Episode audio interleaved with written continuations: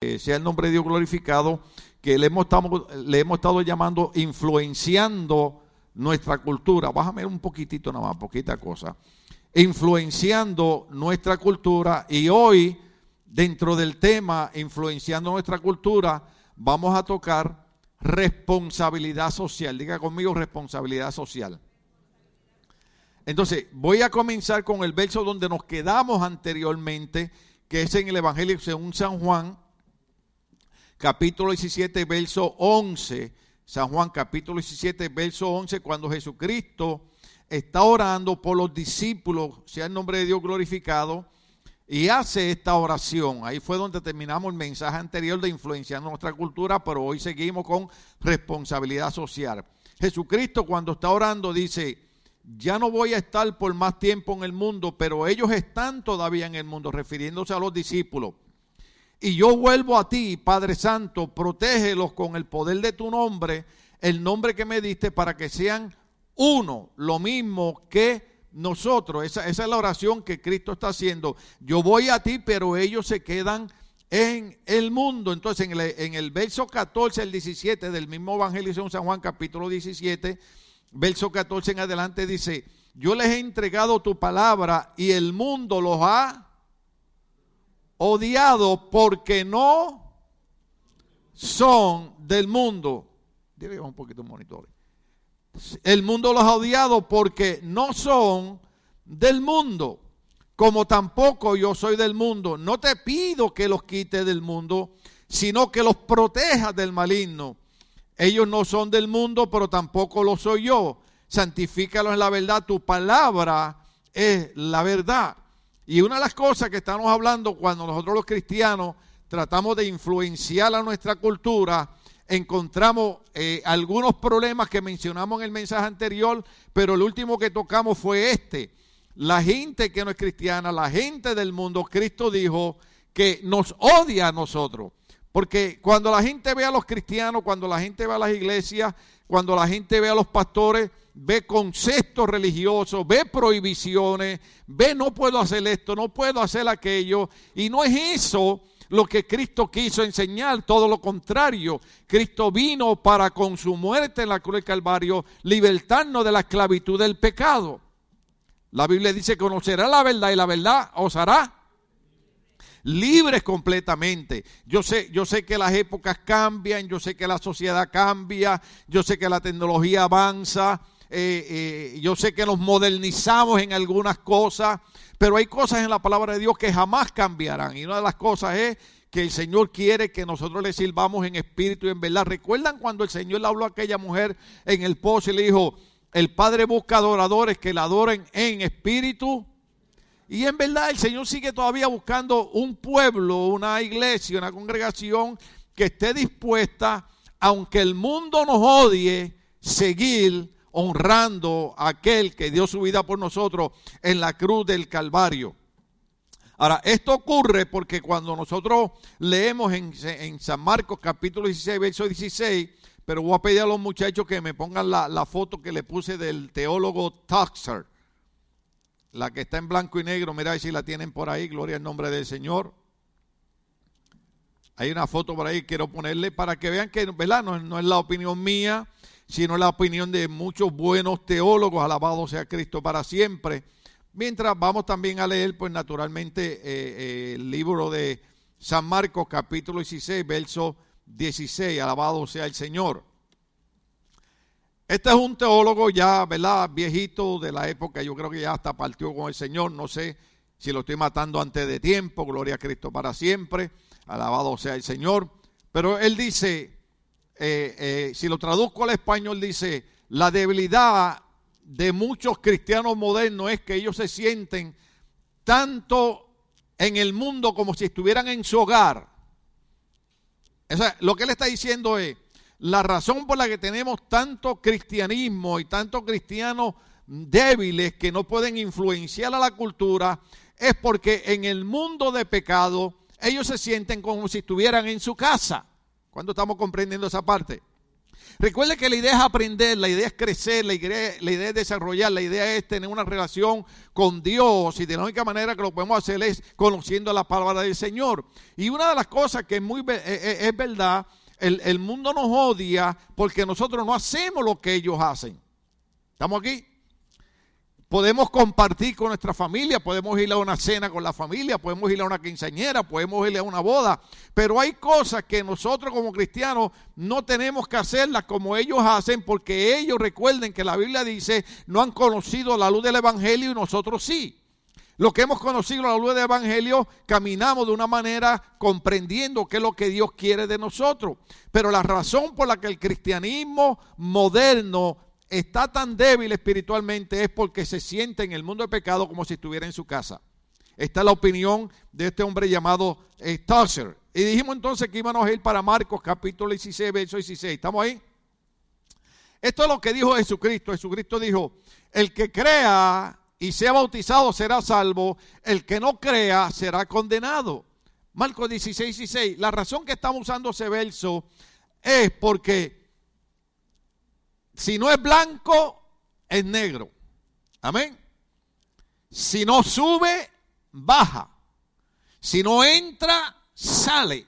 Entonces, el verso lo que está diciendo es, el que crea y sea bautizado será salvo, pero el que no crea será condenado. Significa, hermano, que aunque nuestro deseo como cristianos es que todo el mundo se salve, que la Biblia dice que la voluntad de Dios que todo el mundo proceda al arrepentimiento y nadie se pierda. Dios no quiere que nadie se pierda, Dios quiere que todo el mundo sea salvo. Pero la única manera de ser salvo es aceptando a Cristo como Señor y Salvador de nuestra vida. ¿Cuántos entienden esa parte? No estamos hablando de religión, no estamos hablando de fanatismo, no estamos hablando de extremismo. Estamos hablando de que cuando usted se enferma y va al doctor, el doctor le dice, tiene esta enfermedad y esta es la medicina. ¿Y qué usted va a hacer? Se va a tomar la medicina, aunque usted no, sabe, no sepa quién es el doctor, ni sepa cuál es la medicina, pero como el doctor le dijo que esa es la medicina que lo va a curar, usted se la va a tomar. La única medicina para el pecado y librarnos del infierno y de la condenación eterna se llama Jesús de Nazaret. Ahora, la Biblia dice que aún la gente oyendo el mensaje de salvación, oyendo de donde Dios nos quiere librar, mucha gente no va a creer. Entonces, la gente que no cree en el Evangelio es la gente que nos persigue, es la gente que nos critica, es la gente que nos ataca. ¿Usted ha oído la expresión de la gente, no voy a la iglesia porque son unos hipócritas? Déjeme decirle algo, la iglesia se compone de familia, la iglesia se compone de seres humanos. Yo no diría que somos hipócritas, yo diría que somos la gente más honesta del mundo porque venimos a la iglesia y le decimos a Dios, sin ti no puedo hacer nada, te necesito, he tratado por medio de la religión, he tratado con mi fuerza y vengo aquí reconociendo que necesito tu ayuda. Y poco a poco vamos creciendo, poco a poco vamos madurando, poco a poco vamos mejorando, porque la idea es crecer y madurar. Amén. Imagínese, si usted es una persona de 40 años gateando aquí como un nene de, dos añitos, ¿qué usted va a pensar? En mi país dirían, o es retardado, porque se supone que el proceso es que crezcamos y maduremos, y eso es lo que hacemos en el Señor. La Biblia dice que algunos dan frutos a diferentes medidas. Y esa es la idea. No somos hipócritas porque cometemos errores, no somos hipócritas porque tenemos fallos, al contrario, somos la gente más honesta porque reconocemos que en nuestros fallos y en nuestras caídas necesitamos la ayuda de Dios. Amén. Pero mucha gente no va a creer en el Evangelio y esta gente que no cree son los que eh, siempre hablan mal de la iglesia, hablan mal de los pastores, hablan mal de los cristianos, pero nosotros tenemos que seguir creyendo en nuestro Señor Jesucristo. Gloria a Cristo para siempre. Ahora, en Proverbio capítulo 24, verso 11, la Biblia dice algo muy interesante. Proverbio capítulo 24, verso 11.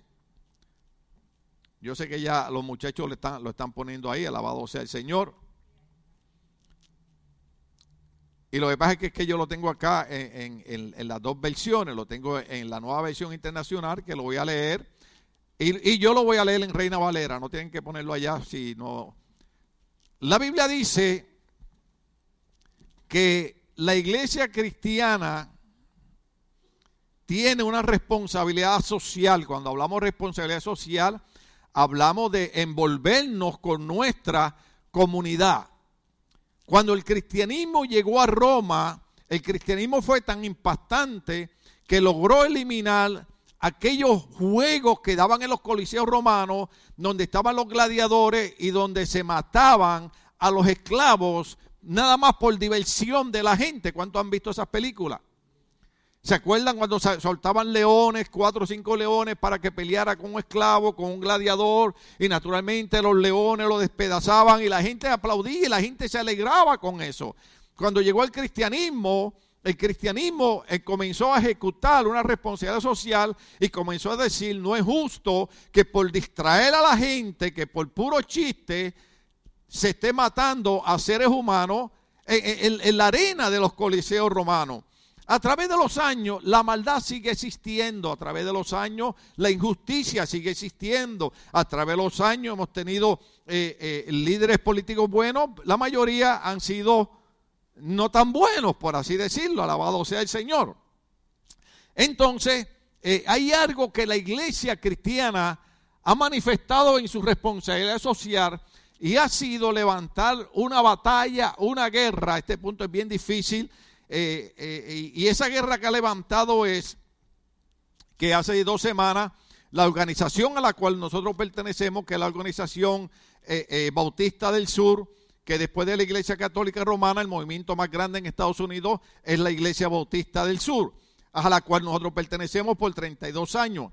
Ellos tuvieron su reunión y en la reunión todos ellos votaron para decirle al gobierno de Estados Unidos que no podía el gobierno estar disfrazando más lo que es un crimen, que es estar utilizando el dinero de nosotros, la gente que trabajamos, para promover que miles de niños diariamente sean abortados porque a las mujeres le da la gana de abortarlo.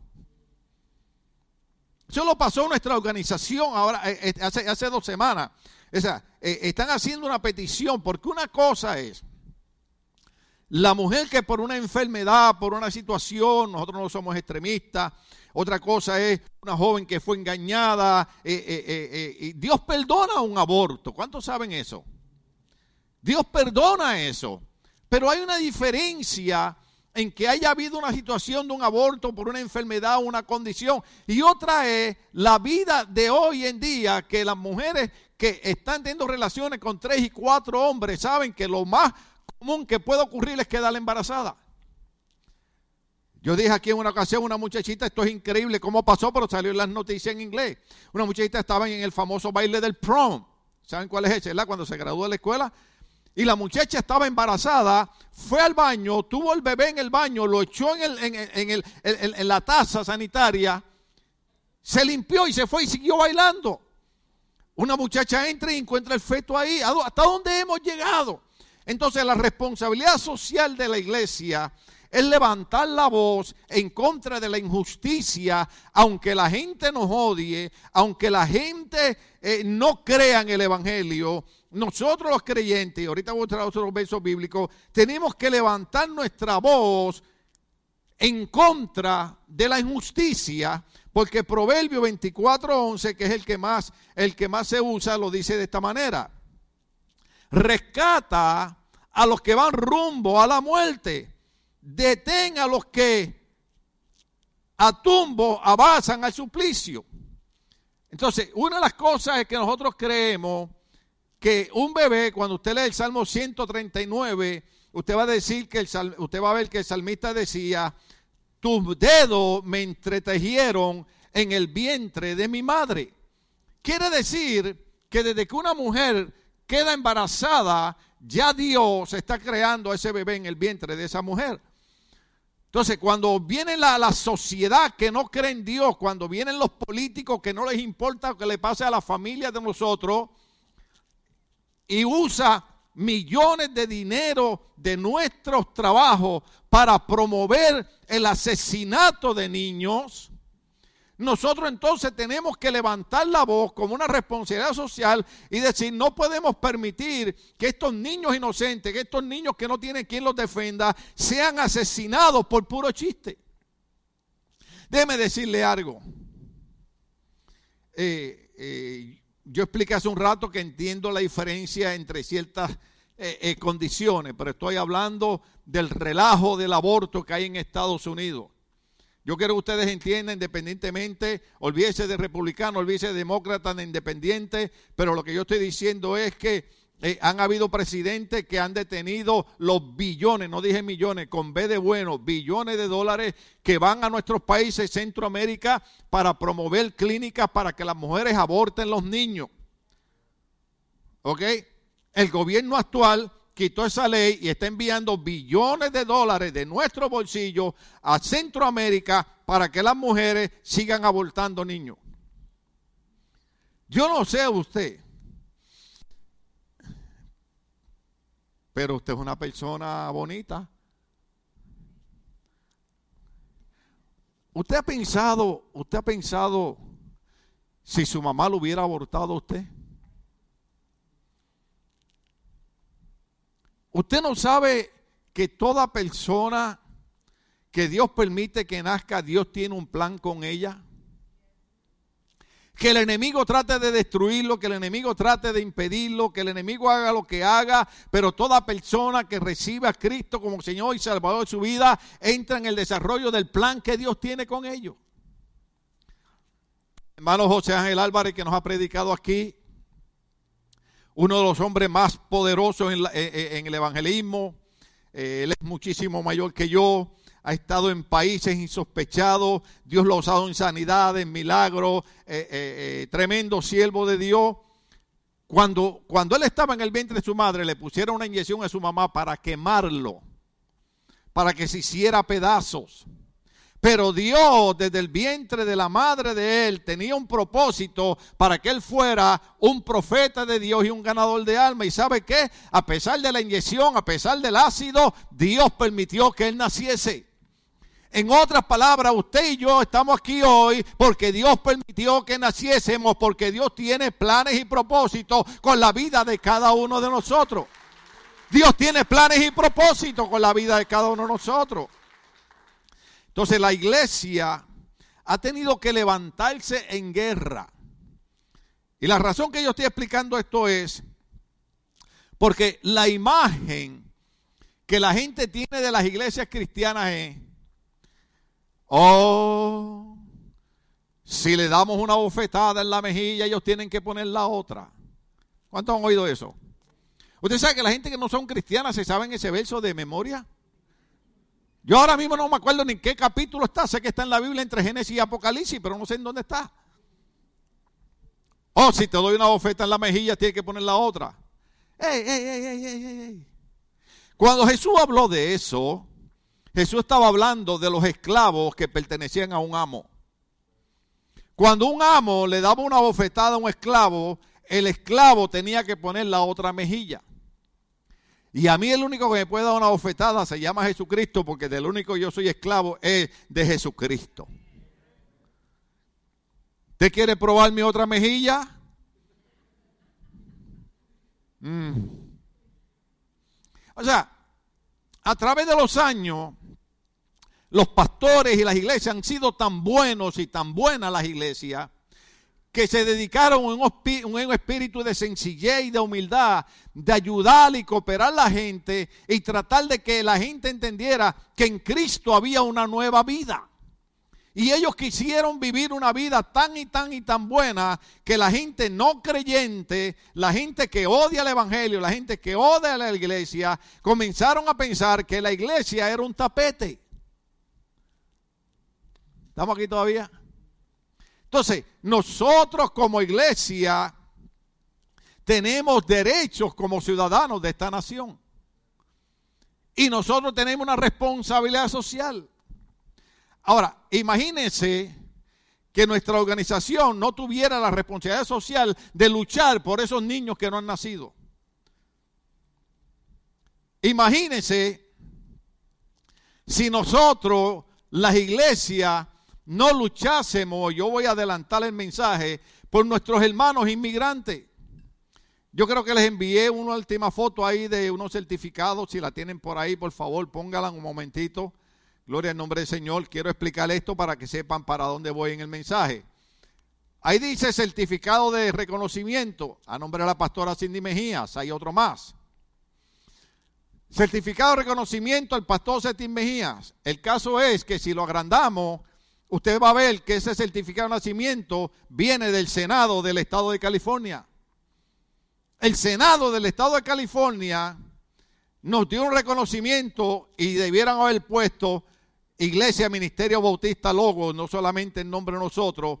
La razón es porque nosotros en 32 años que llevamos aquí, si algo hemos hecho, aunque no lo hemos publicado desde el altar tanto, pero hoy me veo obligado a hacerlo, la razón que, que nosotros hemos recibido reconocimiento del gobierno, reconocimiento del departamento del Cherry, reconocimiento de la policía, reconocimiento de estas organizaciones, es porque nosotros, repito, por 32 años hemos luchado y hemos peleado por los derechos de nuestros hermanos indocumentados e inmigrantes.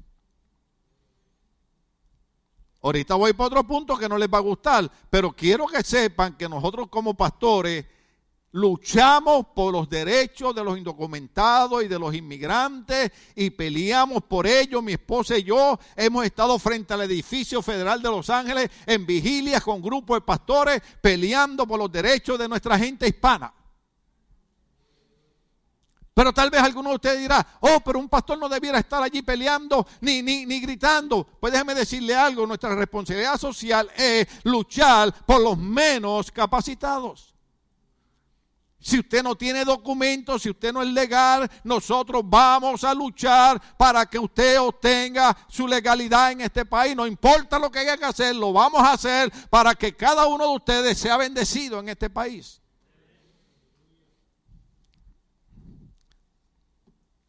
Yo tengo una mascarita aquí. Esta mascarita la hizo mi hija Stephanie. Amén. Dios bendiga a Stephanie. Jacqueline. Ustedes pueden ver algo en la, en la máscara. ¿Usted sabe cuál, cuál símbolo es ese? Este es un símbolo que dice United Farmer Workers Foundation. ¿Sabe quiénes son los United Farmer Workers ¿Sabe quiénes son? Son los cientos de hermanos indocumentados, inmigrantes que están en el norte de California, que mientras hoy usted y yo estamos aquí, bañados, perfumados, espero que alguien se haya bañado o se haya perfumado. Mientras usted está sentado en una buena silla, tenemos hermanos inmigrantes que están en el norte de California, Bakersfield para arriba, recogiendo frutas y vegetales por 10 y 12 horas y tal vez no nos acordamos de ello. Pues yo quiero que usted sepa que nuestra iglesia se encargó durante esta pandemia de enviar ayuda a estos hermanos que estaban olvidados en ese lugar. Mi hija Jacqueline le hizo máscaras para todos ellos, para que tuvieran protección. Nosotros, la iglesia, le enviamos porque uno de los líderes de ellos me dijo, pastor, no podemos comunicarnos, los, famosos walkie-talkie que tenemos no alcanzan tanto, y nosotros le donamos, fuimos y compramos unos walkie-talkie que nos costaron carísimos, que alcanzan 30 millas de distancia. ¿Para qué? Para que los que voluntarios encargados de cada, de cada grupo pudieran vigilar y proteger a nuestra gente. Aparte de eso, nosotros tuvimos aquí hermanos, y Tony fue uno de ellos, que trajimos aquí eh, eh, paletas llenas de cajas de comida y repartimos a todos los vecinos de este área durante la pandemia. Lo que pasa es que nosotros no nos paramos en el altar a estar diciendo lo que hacemos, dejamos de hacer. Jesucristo dijo, no sepa tu izquierda lo que hace tu derecha. Nos gusta ayudar y no tener que proclamar, pero hay veces, situaciones, circunstancias que obligan a uno a decir ciertas cosas. Esta ha sido una iglesia que ha ayudado por 32 años a nuestra gente indocumentada e inmigrante. Y peleamos y luchamos por ella. No estamos aquí para aprovecharnos de nadie, ni sacarle dinero a nadie, ni explotar a nadie. Les enseñamos que sean responsables, les enseñamos que apoyen, pero no estamos aquí para obligar a nadie a hacer nada. Queremos que usted conozca el poder del Evangelio de Cristo. Alabado sea el Señor. Si no hubieran organizaciones que lucharan por nuestros derechos sociales, como la Asociación Bautista, como Jay Século, abogados. Yo no sé cuánto ustedes se dieron cuenta que durante la pandemia, San Juan 17 dice que la gente nos qué, nos odia. ¿Sí? Durante la pandemia, los enemigos de la iglesia lo que quisieron fue cerrar las iglesias. ¿Usted sabía eso? Le voy a dar una noticia y no quiero que nadie se entere, aunque nos están viendo cientos de personas por las redes sociales. Nosotros nunca cerramos nuestra iglesia. Fuimos precavidos, cooperamos con el gobierno, no somos locos. Usamos sanitizer, usamos mascarilla, entramos por el frente, salimos por aquí, mantuvimos distancia, redujimos el número y cooperamos. Claro que sí. Pero cerrar la iglesia, no. ¿Usted sabe lo que quiso hacer el gobernador de California? Decir que las iglesias no eran necesarias, que las iglesias no eran esenciales, pero las cantinas para él sí eran esenciales. Los restaurantes para él eran esenciales. Los cines eran esenciales. Los salones de baile eran esenciales. Pero las iglesias para él no debían abrirse. Ve, la gente en, un salón de baile, en un nightclub, en, un cine, en un restaurante, no, no corrían peligro de contaminarse, pero si venían a la iglesia, sí. Y trató de cerrar las iglesias y, multó por miles y miles de dólares a iglesia. La ciudad de Los Ángeles a un pastor que le dijo, yo voy a mantener la iglesia abierta. Este pastor por más de 30 años le rentaba un estacionamiento a la ciudad de Los Ángeles que pagaba miles de dólares mensuales y la ciudad le dijo, está cancelado el contrato. ¿Sabe cómo se llama eso? Persecución. Enemigos de la obra de Dios. Pero ¿sabe qué, pasó, hermano? Que pastores que entendían que tenían una responsabilidad social dijeron, no podemos permitir que nuestras familias sean abusadas y se les niegue el derecho de asistir a una iglesia donde sus mentes, donde sus almas, donde sus emociones, donde sus corazones, donde su espíritu, donde su necesidad van a ser suplidas por el Dios que dice, todo aquel que cree en mí, todo es posible trataron de cerrar las iglesias. Y yo quiero que usted entienda que los pastores que luchamos por los derechos no somos gente carnales, no somos gente que no amamos a Dios, no somos gente que nos respetamos, es al contrario. Creemos que tenemos una responsabilidad social y tenemos que luchar por nuestros derechos como cristianos y por nuestros derechos como seres humanos y como inmigrantes. Ahora, esa, está siendo la parte buena, alabado sea el Señor. Yo quiero que usted vaya conmigo a Romanos capítulo 13, verso 1. Romanos capítulo 13, verso 1, alabado sea el Señor. Yo creo que ya lo tienen por ahí, alabado sea Cristo. Romanos 13, 1, cuando el apóstol Pablo escribe a la iglesia de Roma, dice, todos deben someterse a las autoridades públicas, pues no hay autoridad que Dios no haya dispuesto. Así que las que existen fueron establecidas por Él. ¿Qué es lo que está diciendo? Que Dios, como dijo Rafael, es un Dios de orden. ¿Cuántos ustedes saben que si no existieran leyes, si no hubieran autoridades, hubiera un caos? Déjeme decirle lo que ha pasado en los últimos meses en Estados Unidos de América. Se ha formado lo que se llama una anarquía. ¿Sabe lo que es una anarquía cuando no hay gobierno? Yo no sé cuánto ustedes vieron esta semana una mujer en el, aeropuerto de, de, Orlando, Florida, que porque le dijeron que había perdido su vuelo para Nueva York, agarró uno de los postes que divide cuando uno está haciendo fila y se metió hermano y empezó a romper las computadoras y empezó a atacar a todo el mundo y a romper todo y para aquí para allá. Pero cuando vimos la noticia, es una mujer que inmediatamente pertenece a cierta clase social que ha sido uno de los movimientos que más caos ha creado en esta nación. Y entonces yo decía, ¿dónde está la policía? ¿Dónde está la policía? Hasta que de momento llegó un policía que es de la misma condición de esta persona. ¿Usted sabe por qué? Porque este es un grupo que no quiere que más nadie, excepto ellos, tengan derechos en este país. Entonces se ha vuelto un país donde lo que hay es un caos. La gente no quiere respetar la autoridad, la gente no quiere respetar las leyes. Es más, inclusive por años yo he dicho, algo. Mucha gente respeta la autoridad en otro lado y no quiere respetar la iglesia. ¿Usted ha visto gente que viene a la iglesia y piensa que en la iglesia pueden hacer lo que le da la gana?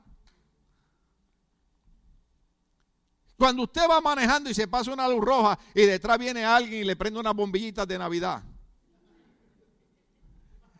¿Qué usted hace? Yo sé lo primero que usted dice. Me llevó la fregada. La otra parte, ya usted la dice usted. ¿Eh? La Biblia dice que el soldado no lleva la espada para castigar al que hace lo bueno, sino para el que hace lo malo. ¿Cuánto entienden eso?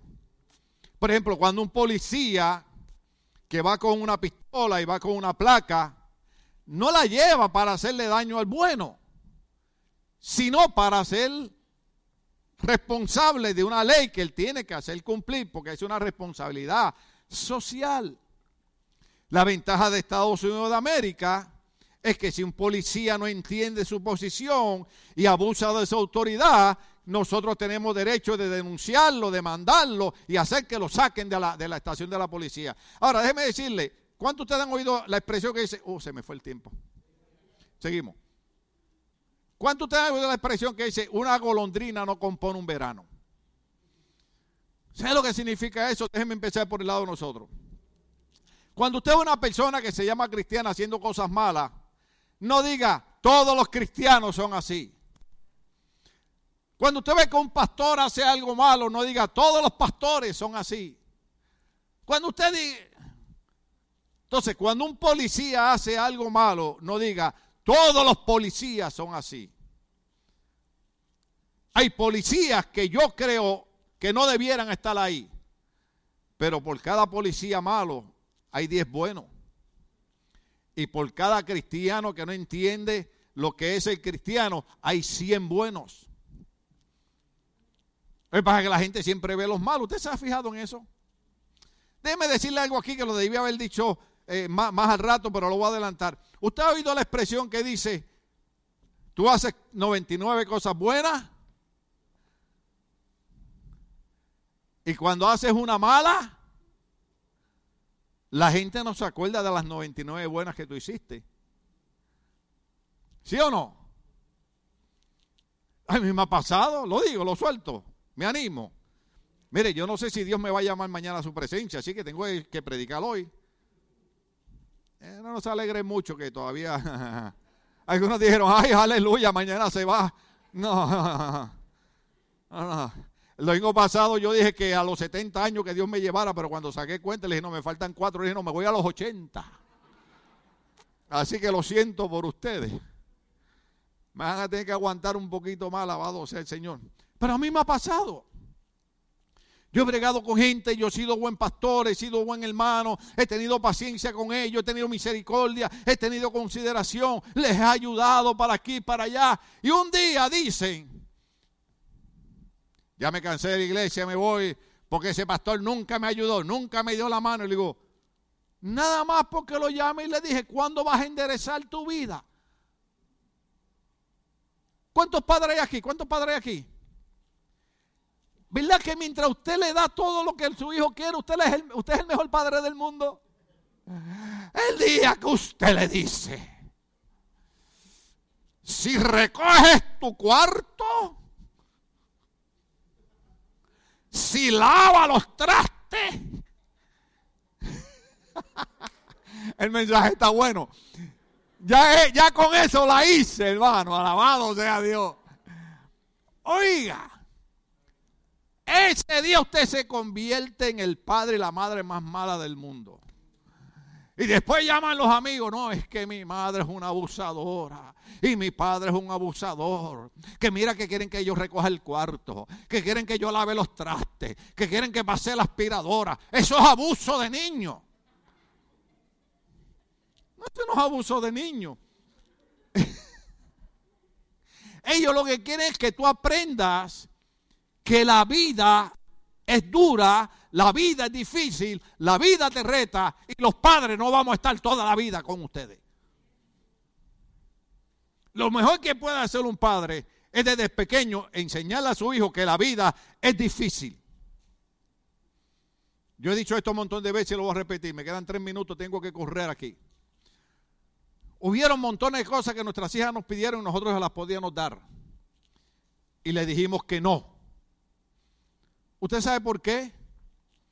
Porque cuando nosotros le damos todo a nuestros hijos, sin ellos hacer nada por ganárselo, les estamos afectando su futuro. Usted sabe la tristeza que a mí me da ver tantos jóvenes hispanos, porque ahora, ahora es un relajo, porque al gobierno, yo lo he dicho, me van a meter preso, no me tiene que ir a visitar, ¿ok? Pero a los políticos y a los gobernantes no les importa lo que les pasa a nuestra familia. Ayer yo estaba viendo las noticias que ahora quieren pasar una ley que toda persona que vive en vecindarios donde tienen una casita, ¿verdad? Que usted trabaja, se esfuerce, compra una casita porque usted quiere criar sus hijos y cuando usted llega viejo usted quiere tener una casita donde estar tranquilo. Pues ahora, ahora los políticos quieren pasar una ley para eliminar lo que llaman las zonas. Y las zonas donde son casas así, que son clase media para arriba, quieren eliminarla y donde hay una casa quieren hacer apartamentos de cuatro y seis unidades para, ¿sabe qué? Que donde deben haber 500 personas van a haber 3000. ¿Sabe qué significa eso? Que usted no va a encontrar, de hecho ya, algunos de ustedes no encuentran lugar donde estacionar su carro. ¿Cuántos estamos aquí todavía? A los políticos lo que le interesa es que ellos van a estar cuatro años ahí y tienen que avanzar a ver cómo negocian con gente para que cuando salgan de su puesto tener amigos con los cuales después sigan haciendo negocio. Por eso es que usted ve que los inmigrantes tenemos que tirarnos a hacer marchas y hacer protestas. ¿Por qué? Porque ya hemos entendido que los perros no se amarran con longaniza. ¿Cuándo sabe lo que es longaniza? Antes los perros se amarraban con longaniza y el perro decía, no me la, no me la puedo comer. Amarra un perro con longaniza ahora. Le come hasta la mano usted. ¿Qué es lo que, qué es lo que quiero decir, hermano? Que hay unas autoridades que Dios ha puesto y que nosotros tenemos que respetar las autoridades. Hay leyes y las leyes existen para que vivamos bien. Pero si sigo en el punto, en el último año y medio lo que usted ha visto han sido una revuelta, un desorden donde la gente no quiere respetar las autoridades. Inclusive se cumple la profecía que Pablo dijo, que Pablo le escribió a Timoteo y dijo, y en los últimos días, dice el Espíritu Santo, vendrán días tan terribles que a los buenos le llamarán malos y los hijos se levantarán en contra de los padres. Usted sabe que en esta semana, en esta semana, un hijo mató a su mamá y la escondió en su casa para seguir recibiendo el cheque del seguro social de ella. Vivimos tiempos proféticos. Lo que pasa es que como uno es pastor, ay, es que es un fanático, que es un extremista. No, hermano, todo lo contrario, somos realistas de los días que estamos viviendo. La gente no quiere respetar las autoridades. Y a nosotros esta semana, yo estaba tocando este tema nos ocurrió un suceso que yo dije, qué pena que nosotros siendo pastores que luchamos por nuestra gente, que luchamos por los inmigrantes, luchamos por los incomentados, tengamos gente de nuestra propia raza que no quieran cooperar para ayudarnos a echar para adelante en este país. ¿Cuántos de ustedes saben lo salvó la campana, se acabó el tiempo. A ustedes como que les gusta. ¿Cuántos de ustedes saben Es más, déjenme ir al verso bíblico primero. Vamos, vamos, vamos a Tito, Tito capítulo 3, verso 1. Tito capítulo 3, verso 1. Lo dice de esta manera, alabado sea el Señor. La versión Reina Valera dice, recuérdales. La nueva versión internacional también dice, recuérdales. Entonces, mi trabajo como pastor es recordarles a ustedes, dicen, recuérdales a todos que deben mostrarse obedientes y sumisos, aunque esa palabra sumiso, yo tengo aquí un comentario que puedo aclararla. Sumiso no quiere decir que, que usted no puede hablar. Sumiso quiere decirle es que usted desde su corazón tiene toda la intención de cooperar con las autoridades. Recuérdales a todos que deben mostrarse obedientes y sumisos ante los gobernantes y las autoridades. Siempre deben estar dispuestos a hacer lo bueno. Esa es nuestra responsabilidad social. Debemos siempre estar dispuestos a hacer lo bueno. ¿Tienen Reina Valera ahí? Si no, yo lo leo acá un momentito. Mire, Reina Valera lo dice de esta manera. Recuérdale que se sujeten a los gobernantes y autoridades que obedezcan, que estén dispuestos a toda buena obra. ¿Usted ve? La única diferencia es sumiso. Pero Reina Valera dice, recuérdale a los hermanos en la iglesia que se sujeten a los gobernantes y autoridades. Yo sé que son difíciles, yo sé que son tramposos, yo sé que son mentirosos. Se me zafó eso, no digan que yo lo dije. Pero la Biblia dice que nosotros debemos respetar las autoridades. La única diferencia es que hay una autoridad que va por encima de los gobernantes, es la autoridad de Dios. Cuando un gobernante pone una autoridad que viola la autoridad de Dios, entonces nosotros tenemos el derecho de levantar nuestra responsabilidad social y decir, antes que obedecerle a usted, tengo que obedecer a Dios, porque cuando a Pedro le dijeron en el día de Pentecostés que no predicara en el nombre de Cristo, Pedro dijo, juzguen ustedes a quién es menester obedecer, a Dios o a los hombres. Y nosotros debemos obedecer a Dios. Mientras las leyes vayan de acuerdo con lo que Dios ha establecido, hay que sujetarse a los gobernantes, hay que sujetarse a las autoridades. Pero cuando ellos quieren poner leyes como la que quisieron poner aquí, que las iglesias había que cerrarlas, entonces ahí hay que levantarse. Es malo, lo voy a decir porque lo pensé, en pie de guerra. ¿Cuántos estamos aquí todavía? Entonces, eh, recuérdale que se sujeten a los gobernantes y autoridades que obedezcan, que estén dispuestos a toda buena obra. Eh, yo no sé cuántos de ustedes han entrado en una página que se llama Long Beach Crime Watch, vigilando el crimen en la ciudad de Long Beach.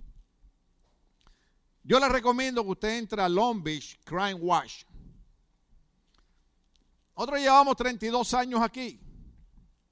Yo he visto todo el cambio que ha ocurrido en el norte de Long Beach. Si usted supiera que todavía hasta 10 años atrás, esto era lo más hermoso que había. Pues yo quiero decirle a ustedes que casi todos los días y especialmente los fines de semana, ya en el norte de Long Beach, donde nosotros estamos, ya están habiendo asesinatos, robos de carro, violaciones. A mí no me lo crea, entre en Long Beach Crime Watch para que usted lo vea ahí. Entonces, nuestras ciudades han ido cambiando.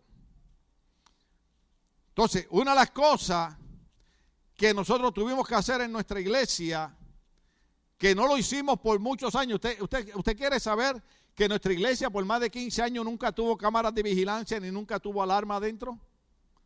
¿Cuántos se acuerdan? Pues déjeme decirle algo. Yo sé que usted tiene la máscara, pero aunque sea arregles el pelo porque todo el mundo está en video. Aleluya. Y si usted no se ha dado cuenta, en las ventanas hay unos anuncios que dicen que una vez usted entra aquí, aquí hay cámaras de vigilancia. Así que cada vez que usted se duerme mientras yo predico, yo lo veo en la cámara de vigilancia. Aleluya. Entonces, no solamente pusimos cámaras de vigilancia afuera y en cada salón de niños, para que las maestras cuando pierdan el control ya no hagan lo que hacían antes. ¿Eh? Una vez yo estaba viendo una película y dije, ay Señor, que nunca eso pase en la iglesia.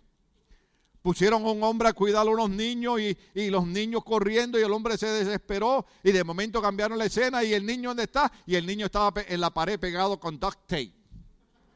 Yo dije, ¿será que las maestras hacen eso en la iglesia? Entonces dije a Cindy, mejor vamos a poner cámara en cada salón para que se controlen. ¿Usted sabía eso? ¿Usted sabe que mientras usted sabe que alguien lo está vigilando, usted, usted es un ángel? Oh, aleluya. Ustedes en la iglesia todo el mundo es santo. ¿Cuántos saben eso? Yo no sé cómo serán cuando salen, pero eso es problema suyo. Entonces tuvimos que poner cámara de vigilancia. Tenemos alarma. Esta mañana mi teléfono me avisó que alguien dejó que la alarma sonara. Cada vez que alguien abre una puerta o algo, nosotros recibimos la notificación en nuestro teléfono y ponemos la cámara y decimos, oh, es el hermano fulano, Señor bendice, lo ayuda, lo guía. Ahora, ¿Por qué razón tenemos que tener alarma y tener cámaras en una iglesia, en un lugar que siempre ha sido bueno? ¿Por qué? Porque la gente ya no respeta las autoridades, ni menos respeta la iglesia, porque yo empecé el mensaje diciendo que hay gente que odia las iglesias. Cuando la iglesia es lo mejor que existe. En medio de esta pandemia, ¿usted sabe cuánta gente había clamando a Dios? ¿Usted sabe cuánta gente en Facebook pedía la oración? Entonces, ahora el gobierno dice, se acabó la pandemia. Mentira del diablo. Hay un corito que dice, mentira del mismo diablo. Mucha gente piensa que esto se acabó, esto no se ha acabado. Está mejorando, gloria a Dios. Pero déjeme decirle, el hecho de que supuestamente las cosas han mejorado, pero la gente, en vez de cuando el gobierno dijo, vamos a abrir, la gente, en vez de venir primero a una iglesia, a darle gracias a Dios, Señor, gracias porque en 15 meses mi familia, aunque algunos les dio el COVID, pero tú los libraste y los levantaste y los sacaste. Cuando tenemos familia, incluyendo pastores, amigos míos y pastoras, amigas de nosotros, que perdieron la vida durante el COVID-19. Lo primero que debimos haber hecho fue venir un domingo a la iglesia y decir, Señor, hoy vengo a darte gracias, porque en medio de esta epidemia mundial, tú tuviste misericordia de mí y tuviste misericordia de mi familia. ¿Estamos aquí? Pero la gente ha perdido la autoridad, la, criminalidad ha ido creciendo. Yo estoy en dos aplicaciones que se las voy a recomendar. Una se llama Golondrinas y la otra se llama Nest Door. Cuando usted entra a la, a la aplicación Golondrina y a la Nest Door, usted va a ver todos los vecinos ahora que ponen las quejas de lo que está pasando en su vecindario, cosas que no pasaban antes. Por ejemplo, en Southgate, alguien pone una la aplicación, una persona que parquea su camioneta, espero que no sea nadie de la iglesia, bloqueando la acera y hay un vecino que está en silla de rueda y él tiene que usar esa acera para ir a la farmacia y ese vecino de silla de rueda porque el otro vecino le dio la gana de bloquear y si usted lo hace hoy va a aprender algo de bloquear la acera, entonces este señor en silla de rueda tiene que buscar la manera de bajarse a la calle arriesgando su vida yo sé cuánto ustedes vieron esta semana a Los Ángeles que alguien atropelló a una persona en silla de ruedas. Entonces, para cruzar por el lado, van y hablan con el vecino y sabe cómo contesta el vecino, ¿verdad? Déjeme decirle algo que nos ocurrió a nosotros y con esto termino porque la gente para juzgar es muy fácil. Nosotros a veces, cuando no hay culto regular, tenemos actividades en la iglesia, especialmente de los jóvenes.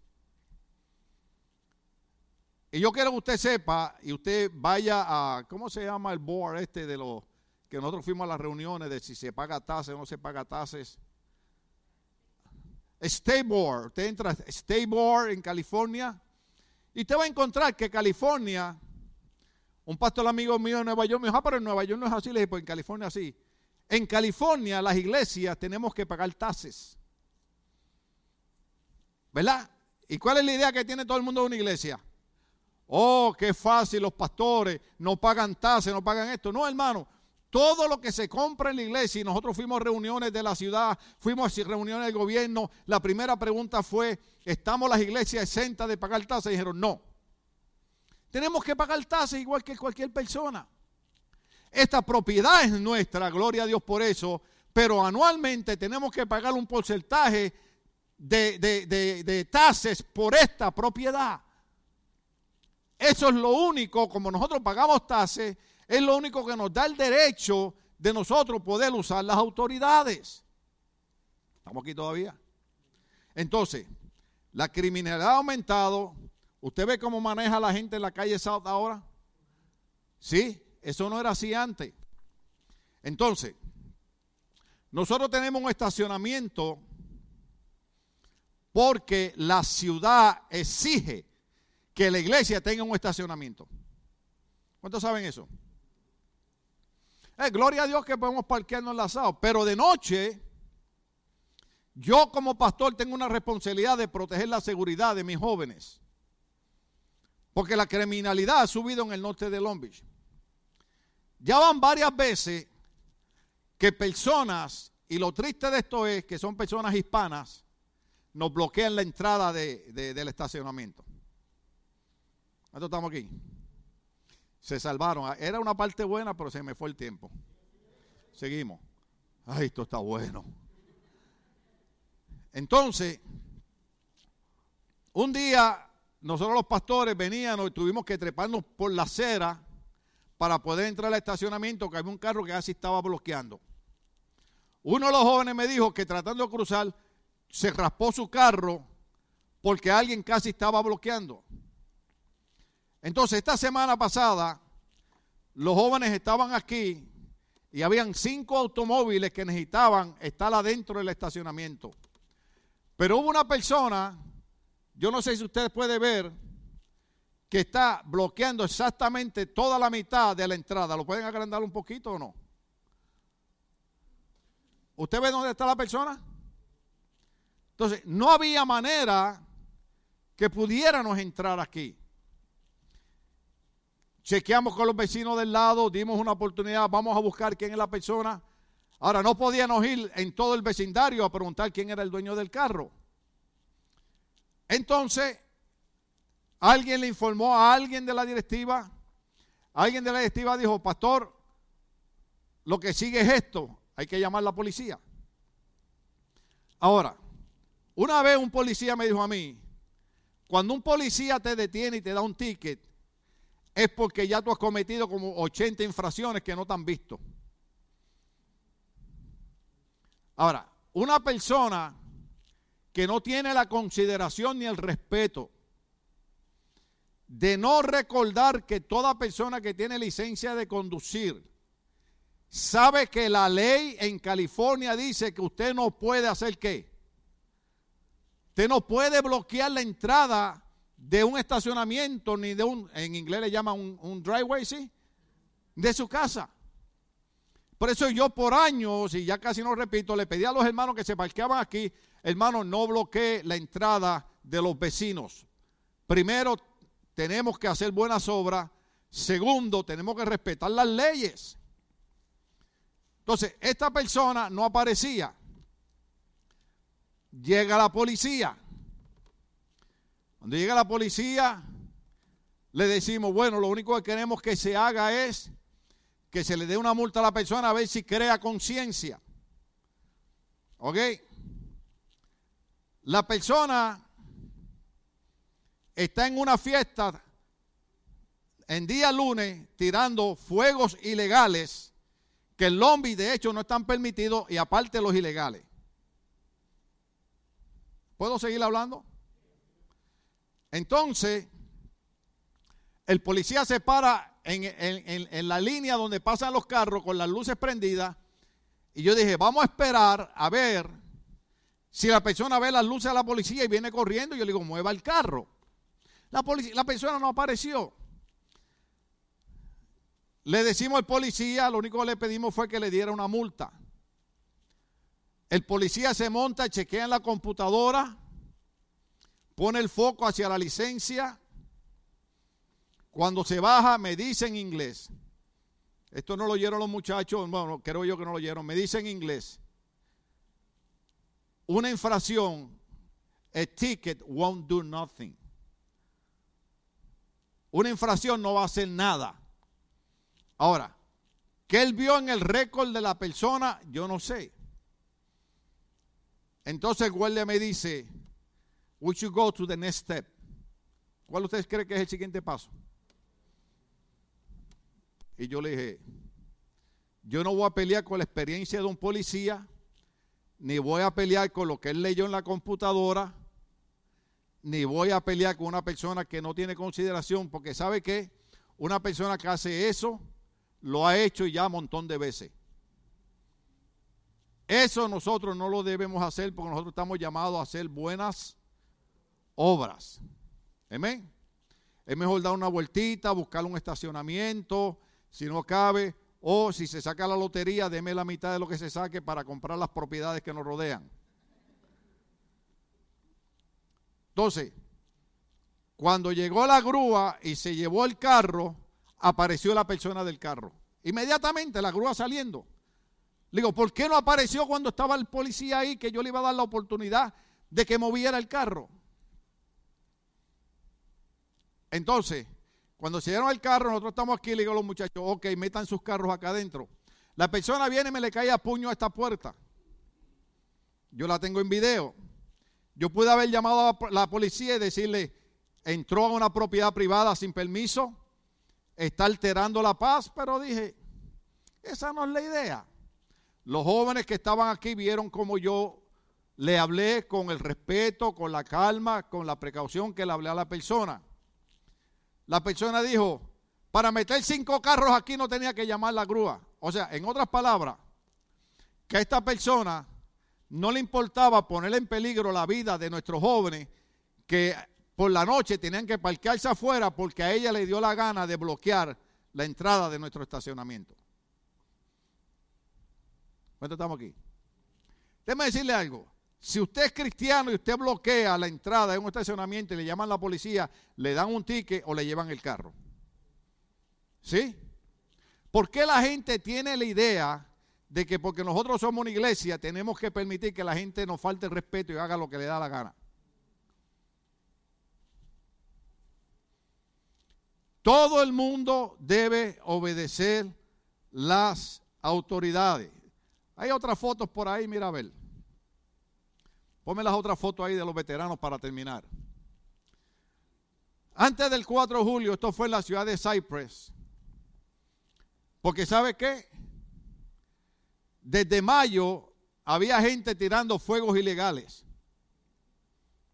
En las aplicaciones que yo le dije, ¿se acuerdan? Golondrina y Next Door. Un veterano, bueno, déjeme primero aquí. Toda la gente que tiene animalitos estaba diciendo, mis animalitos se vuelven locos y se van corriendo, se me pierden. Otro decía, ya no encuentro qué más medicina darle a mis perritos. ¿Por qué? Por los fuegos ilegales. La policía logró arrestar varias personas con más de dos mil libras de fuegos ilegales y espero que no haya sido ninguno de ustedes. ¿Y sabes qué, qué nacionalidad eran? ¿Alguien sabe? Hispano. Entonces, queremos vivir en este país, pero no queremos respetar las leyes de este país. ¿Cuántos estamos aquí todavía? Entonces, ponle el otro. Por favor, respete a nuestros veteranos, no use fuegos artificiales ilegales o pirotécnicos. ¿Sabe por qué? En la aplicación usted encuentra montones de veteranos que cuando vienen de la guerra vienen trastornados mentalmente. Y uno de ellos puso, cada vez que yo oigo la explosión de un fuego ilegal, yo corro a buscar mi arma porque porque pienso que estoy otra vez en Irak. ¿Sabe quién eran? Vecinos qué? Hermano, nosotros como creyentes debemos ser buenos vecinos. Pero si usted tiene un vecino irrespetuoso, un vecino malo, usted tiene todo el derecho de reportarlo a la ciudad y llamar a la policía. Ojo aquí, y con lo que está pasando, ya las autoridades no quieren bregar mucho. Pon, el otro, creo que es del mismo de veterano también. La otra foto, mira, a ver, hay otra foto por ahí que sale un árbol. Sí, debe venir por ahí. Ese fue nuestro tema. Si, si sale, la, la vemos. Ese fue nuestro tema. Empezamos influenciando nuestra cultura. ¿Por qué Dios quiere que nosotros influenciemos la cultura? Por esto que está pasando. Nosotros como cristianos debemos influenciar la cultura a ser gente buena, ser gente educada, gente respetuosa y sobre todo gente que obedezca a las autoridades de un país donde estamos. Ese es el otro, ve, para que ustedes vieran que estaban en las ciudades, eh, en los postes puestas. Estamos de pie para terminar, gloria al nombre del Señor. Tenemos que influenciar nuestra cultura, pero también tenemos una responsabilidad social. ¿Ok? Nuestra responsabilidad social es hacer que la gente respete la bendición de este país. Porque usted sabe cuál es el problema. ¿Se acuerdan ahorita cuando dije que una golondrina no compone un verano? ¿Usted sabe cuál es el problema? Cuando la policía arresta a un hispano por violar las leyes, ¿qué es lo que dicen? Todos los hispanos son así. Y yo quiero decirle a las autoridades y al gobierno que nos está viendo que no, no, una golondrina no compone un verano. 99.99 de los hispanos que estamos aquí somos gente decente, gente trabajadora, gente educada, gente que estamos haciendo de bendición a esta nación americana. Esta nación americana ha sido bendecida, óigase bien, por el trabajo no solamente de nosotros, sino de nuestros tatarabuelos, bisabuelos y abuelos que vinieron a este país y trabajaron. Hoy en día esta nación es bendecida por el trabajo de los hispanos. Yo le estaría dando un aplauso al Señor. Aleluya. El apóstol Pablo dijo, y con esto termino, no le demos ocasión al diablo. Entonces, no le demos ocasión a este gobierno para que piense que todos los hispanos somos unos irrespetuosos y que no nos importa lo que le pasa a otra gente. No vamos a enseñarle a nuestros vecinos, vamos a enseñar a otra nación nosotros somos creyentes en la paz y en la autoridad. La Biblia dice, mientras se pueda, busca la paz con todo el mundo. Pero ¿cuántos ustedes saben que hay gente que no importa lo que usted haga, nunca puede encontrar paz con ellos? El otro domingo seguimos. Esto no ha terminado. ¿Seguimos el otro domingo o no? Si ustedes me dicen que sí.